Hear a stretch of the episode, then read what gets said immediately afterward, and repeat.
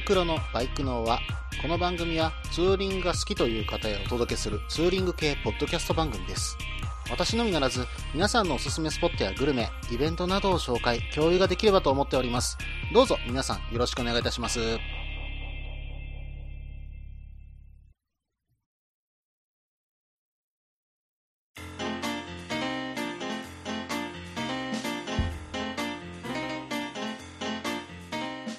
始まりました。バイクのは第57回ですね。お相手は CRF250L に乗るタククロです。どうぞよろしくお願いいたします。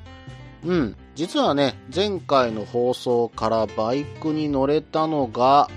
2回ぐらいかな。うん、まあまあ、えっ、と、六甲山の方まではね、ちょっと登ってきました。まあまあ、行ってきたのが、うん、つい3日前なんですけども、うん、まあ早朝ツーリングでね、行かしてもらったら、まあちょっとね、挟もやというか雲というか、えーその中に突っ込んでいってしまったような感じになって、えー山頂付近ではね、えー全く何も見えないと。まあ5メートルぐらい先が見えないようなね、え状況でしたけどもね。まあでもね、え六甲山を駆け上っていくのは、やっぱりね、私はかなり好きなんですよね。うん、まあ関西でもね、うん、まあまあなかなかないというか、うん、まあ下をね、あの街を見ながら一望できる場所っていうのはね、あまり関西ではね、うん、思いつかないんですけども、しかも近場でね、あるっていうことでありがたくてね、えーよく行かせていただいております。うん、まあね、えっ、と、この間行かせてもらったら、うん、まあ、この六甲山の朝独特なんですかね。えー珍しいバイクや車、かなり実はいたんですね。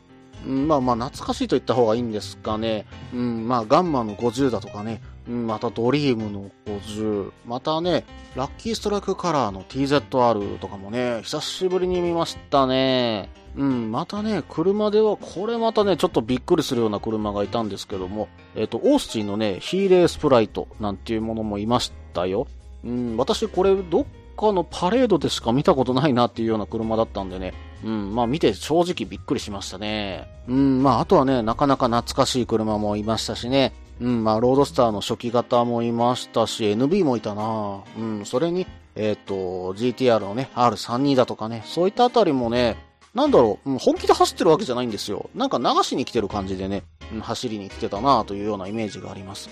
うん、なんだかね、朝の六甲山はちょっとした別世界ですね。うん、まあまあ、あれを見に行くだけでも価値があるんじゃないかな。うん、まあまあ、ただね、あの、無理に飛ばして事故とかないよね、えお気をつけくださいね。はい。それでは今回からえ通常コーナーに戻そうと思います。ツーリングスポット紹介のコーナー。このコーナーは私、もしくは皆さんから投稿いただいたおすすめのスポット、穴場のスポット、自分しかいないけど自分が好きなスポットなどを紹介するコーナーです。さて、ちょっとね、久しぶりですけども、早速ですが、行ってみましょうか。今回はですね、黒虎さんからメールの方をいただきました。どうもありがとうございます。早速ですが、メールの方を読んでいこうと思います。件名、スポット紹介のコーナー。タククロさん、こんにちは。黒虎と申します。今回は東京の湾岸地帯プチツーリングルートを投稿させていただきます。豊洲からお台場、京浜島、翼公園の極端ルートの紹介です。早朝、夕暮れなどにプラッと出かけるのにちょうどいいかなって感じのルートです。都内だとスタート地点に困りますが、ライコランド東京ベイ東雲店からのスタートになります。駐車場も広く集合場所として便利だと思います。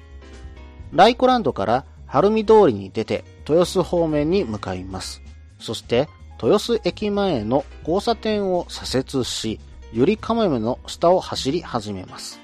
すると、すぐに問題になっている東京都中央卸売市場の豊洲市場が左手に見えます。ゆりかもめの下を走り続けると、モーターサイクルショーなどが開催されるビッグサイト前。徳島行きのフェリーが出ている東京湾フェリーターミナルの埠頭近くなどを通ります。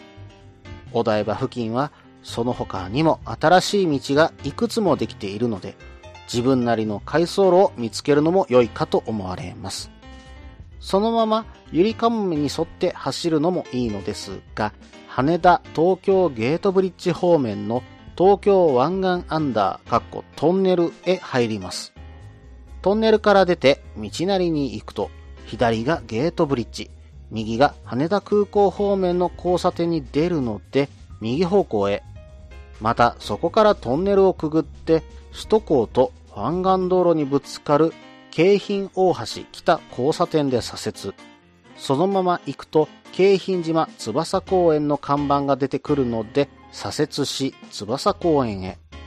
湾岸道路を離れた後の、いわゆる工場地帯の道は都内とは思えない直線路になります。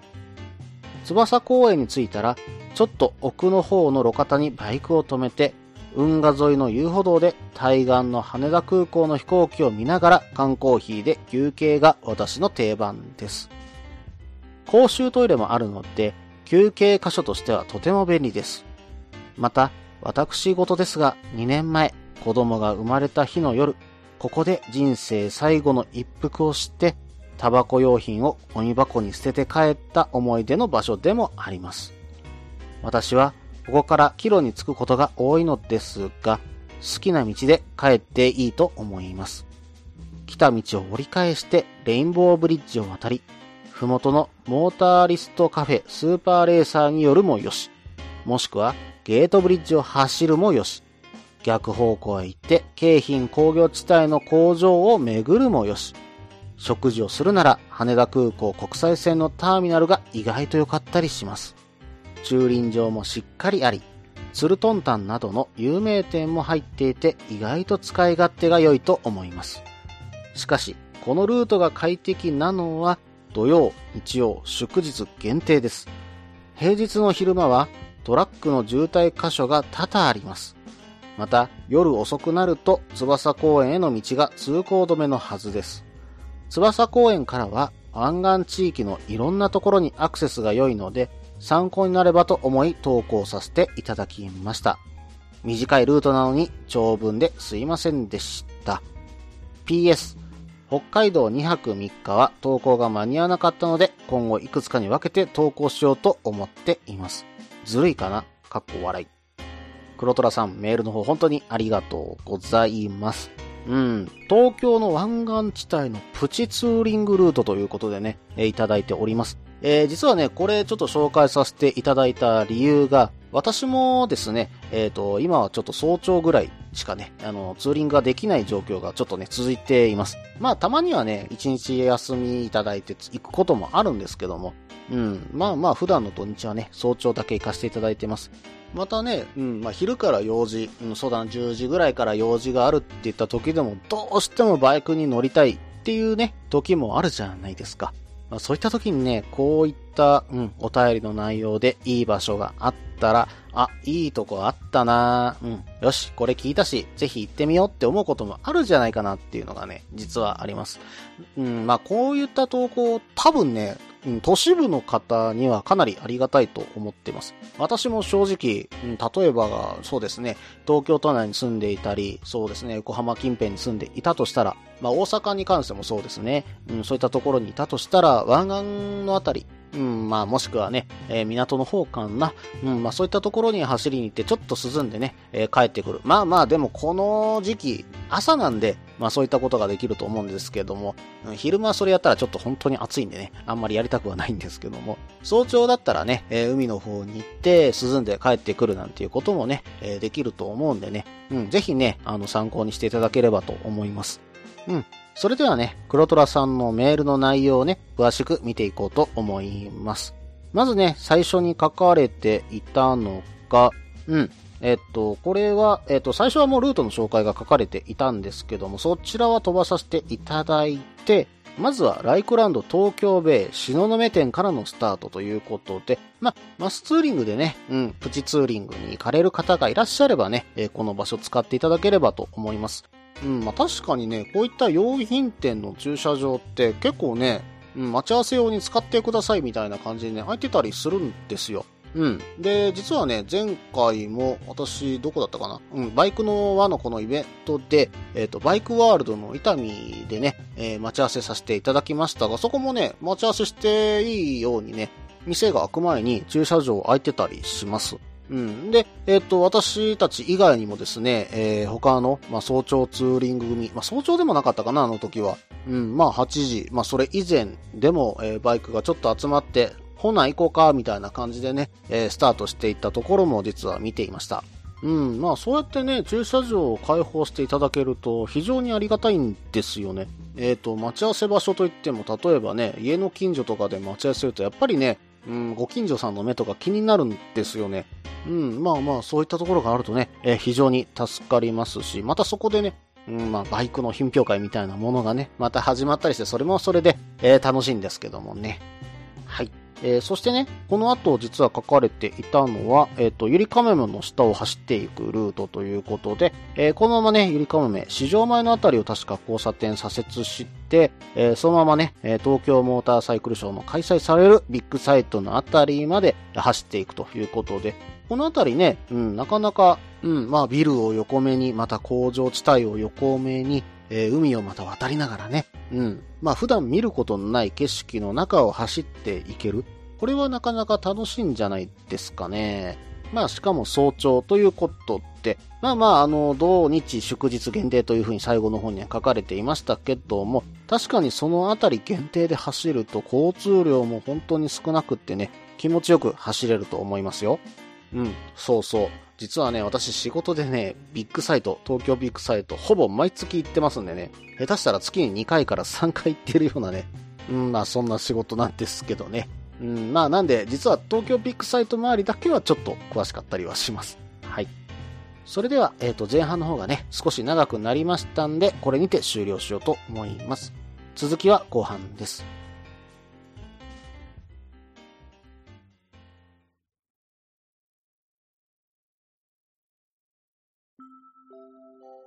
みんなでお話しできる行きつけのライダーズカフェ、ネットに作りませんか？バイク系雑談番組、アットみずき。この番組は、プレゼンターの私、みずきがお話しするだけでなく、リスナーの皆さんにもコメントで参加していただき、バイクに関するお話をしていく、インタラクティブ型バイク系雑談番組です。近況やお題から始まった話が、どんな話につながるのかは参加する皆さん次第。アットみずきは毎週木曜日21時からツイキャスにて放送中。番組の詳細や過去放送の情報はひらがなでアットみずきと入力してウェブで検索。皆さんとお話しできるのを楽しみにお待ちしています。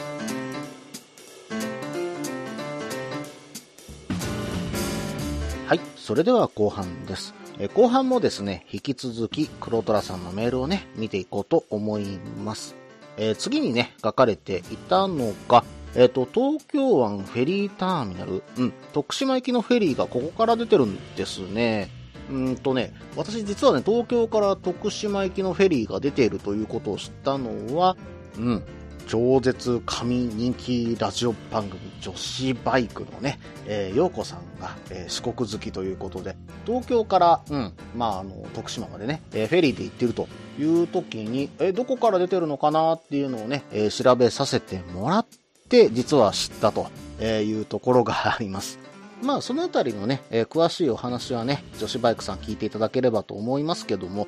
うん、まあ、東京から徳島でもね、結構な距離ありますからね。さらにそこで、その後、九州の新文字まで行っていると。まあ、2日ぐらいかかって、まあ、九州に行くフェリーがある。まあ、正直びっくりしましたよね。まあまあ、そのフェリーがあること自体は全然すごいことだと思うし、まあ今後も残ってほしいとは思うんですけども、例えば、九州に、東京から九州にツーリングに行くっていうことを考えたとしましょう。そうした時は、皆さんはどちらの方を選びますか？例えば、フェリーで2泊してから九州を走る。もしくは、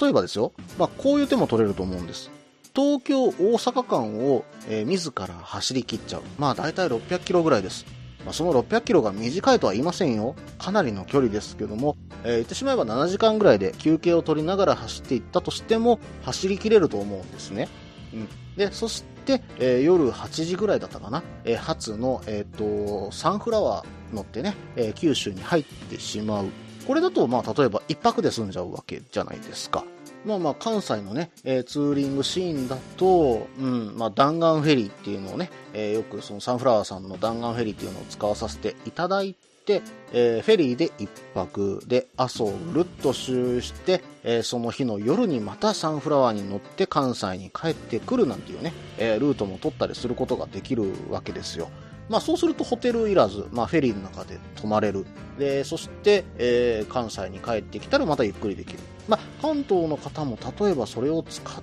て、またそこから600キロ走る。まあこれはちょっと辛いかもしれませんけども、九州に行く手段としては一つありだと思うんですね。うん。まあまあ、そうすると、まあ言ってしまえば2泊。うん。まあまあ、まあかなり無茶なルートですけども、えー、2泊3日でね、九州になんとか行けると。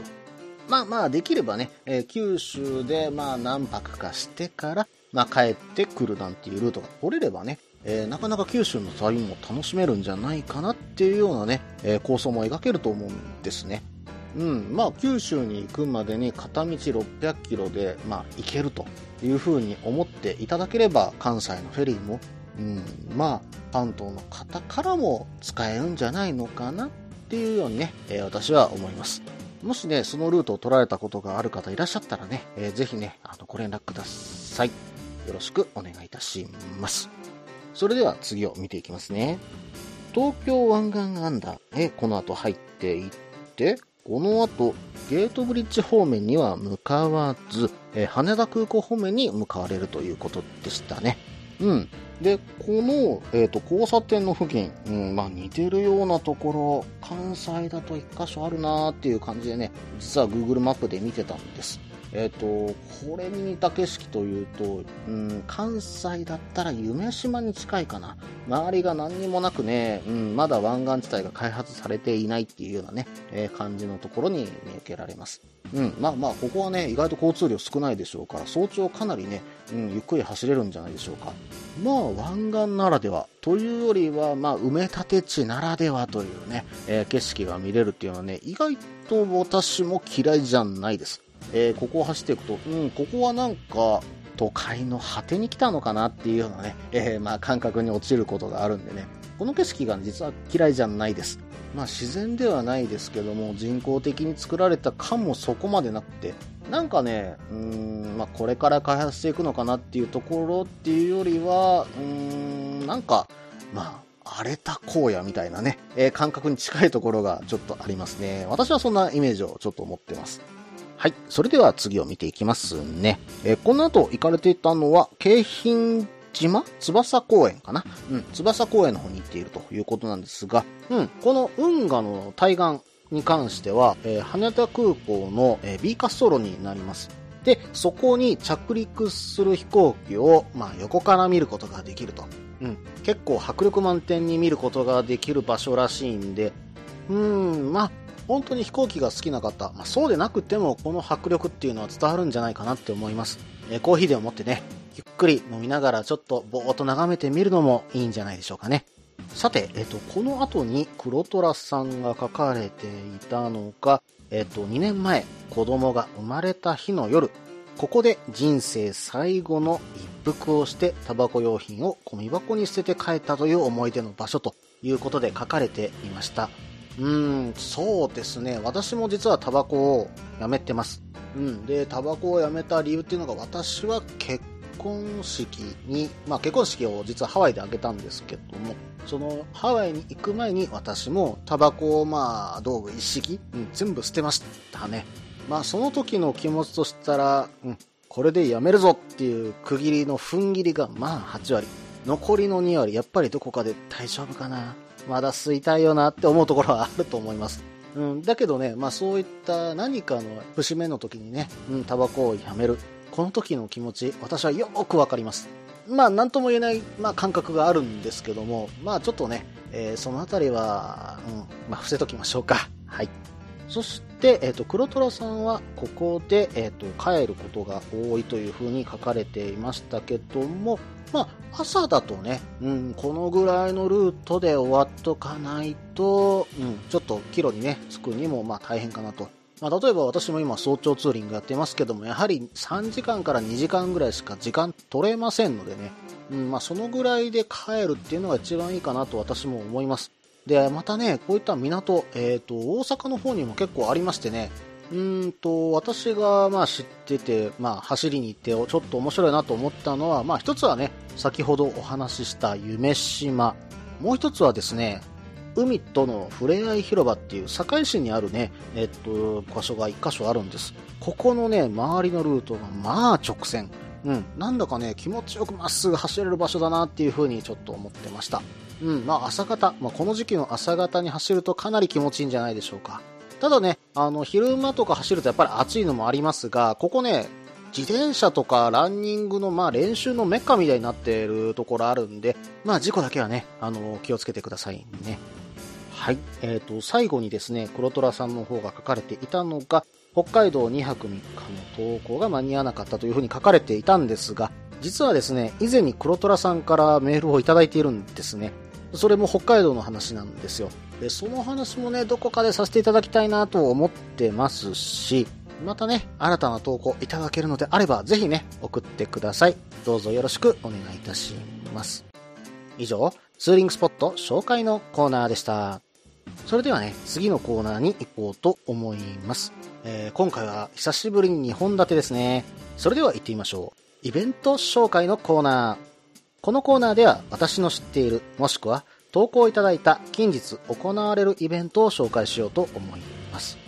ということで、今回紹介させていただくのは、以前にもね、えっと、エンディングでお話しさせていただいたんですけども、えっと、ゆかさくさんっていう方と、アータンさんっていう方が行われている、ドントダムクリーン作戦。これがですね、8月の6日朝10時から、ドントダムの駐車場集合ということで、えっと、行われるそうです。前回はですね、6月に行われてたようですけども、その時には、えっと、10人ちょっとぐらいかな。えー今集合写真を見る限りはそのぐらいの人数の方が集まって、えードントダムでのゴミ拾いをされていたということなんです。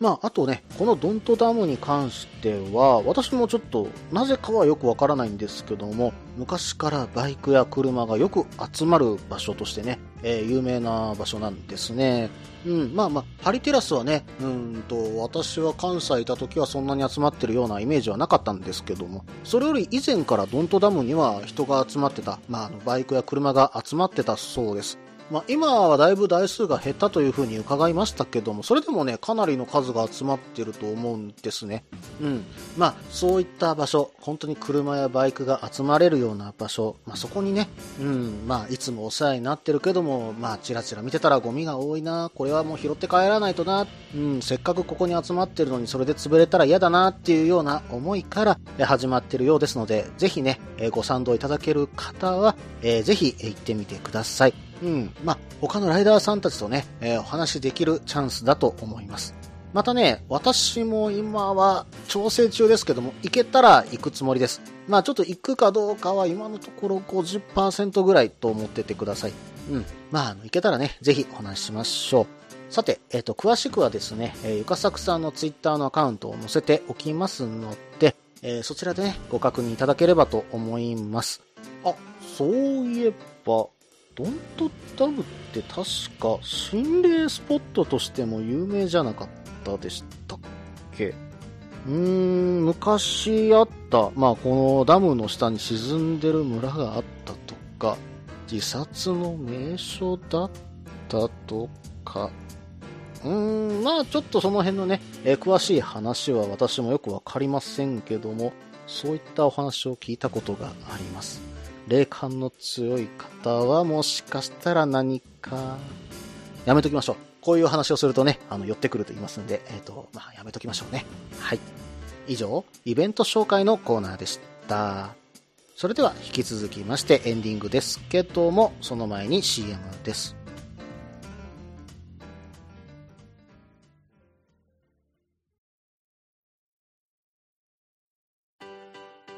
落ち着いて聞いてください。あなた EBR 症候群です。だって、だってお前ハヤボルトじゃんって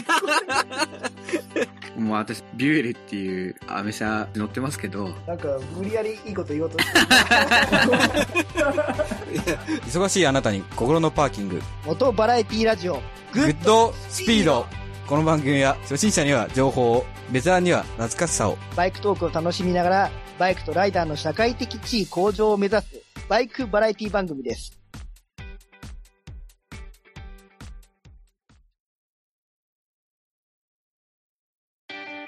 フリースタイルフリースタイル。フリースタイルフリースタイル。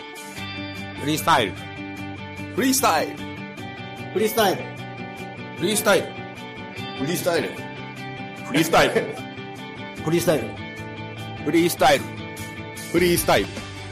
フリースタイルフリースタイル。フリースタイル。フリースタイル。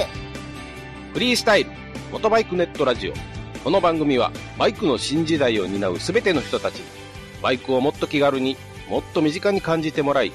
人との出会いや触れ合いをテーマに、様々な角度からその魅力を語り合うクロストーク番組です。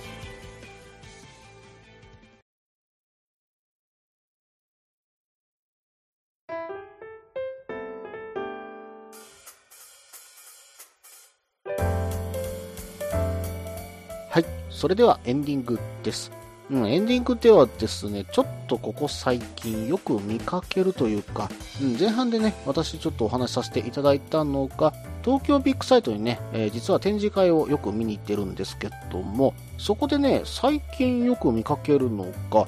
電動スクーターなんですね。うん。えー実はね、これ見かけるのが、モーターサイクルショーとか、あと車のショーとかね、えーあとはアフターパーツショーみたいなところではなくてですね、意外と先進技術展とかですね、あとはエコ関係？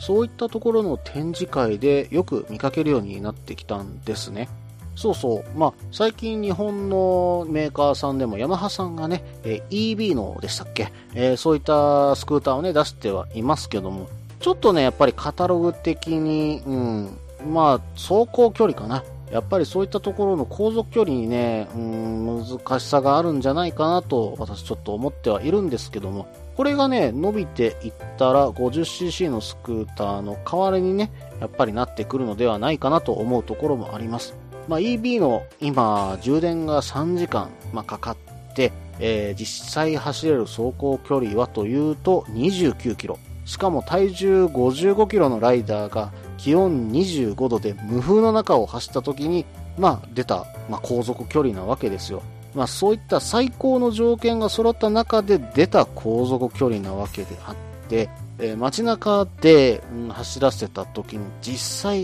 一体いくらぐらい、何キロぐらい走るんだろうかと思うんですけどもね。うん、まあ実際ね、書かれてる、まあ記事とかいろいろ読むと大体半分ぐらいかなというふうに書かれてはいましたが、まあでもね、往復10キロ以内の道のりを毎日通勤すると考えた時であれば、まあそれを、まあ、充電して、まあ1ヶ月あたり100円を切るか、まあちょっと上行くかぐらいの充電料金で乗れちゃう。まあここにはメリットがあるわけですよね。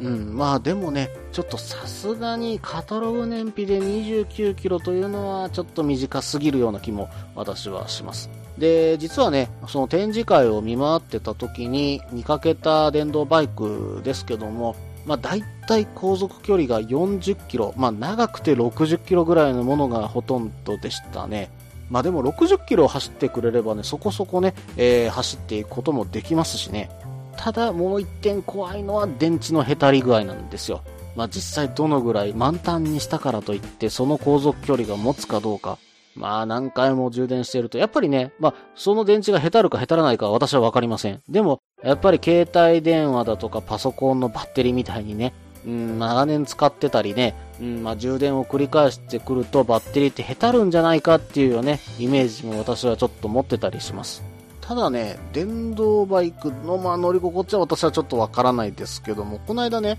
え日産の、えー、とノートの e パワーね、あれ乗ってきた時に、電動の、まあ、ああいった動くものを乗るっていうのはそんな悪くないなっていうイメージを受けたんです。実際運転してみてね、えそういう風には思いました。まあ、あれ、実際エンジンは乗ってはいるんですけども、エンジンで発電して、えーそれを電力を貯めてですね、モーターで動いているといった、えー乗り物なんで、おそらくあんな感覚に近いんだろうな、とは思っています。で、まあ、その時に乗って思ったのが、意外と加速も鋭いし、俺はね、ちっちゃいバイクとかの方が、この特性は向くんじゃないかなっていうのはね、ちょっと思ってたりするんですよ。まあ、あとはね、おそらくバッテリーの性能で、えどう変わってくるかなのかもしれませんけどね。うん、まあこれがね、250クラスぐらいのパワーが出てくるようなバイクが出てきたら、ちょっと面白いんじゃないかなっていうふうに思います。もしかしたらね、日本のメーカーどこかがそういったような電動バイクをね、作ってくれるかもしれませんよね。まあ出てきたらちょっと真っ先に試乗してみたいところ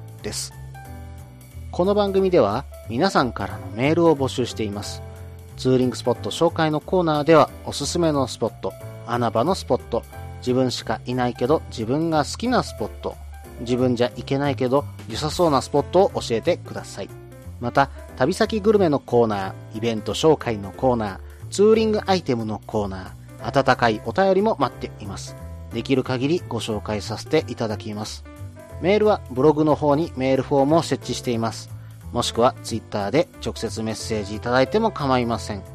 ツイッターはタククロで検索していただければ CRF の画像でわかるかと思います。ではお便りお待ちしております。と同時に今回第57回ですね。バイクのはこれにて終了となります。えー皆さん iTunes レビューの方もどうぞどしどし書き込んでください。よろしくお願いいたします。それではまた。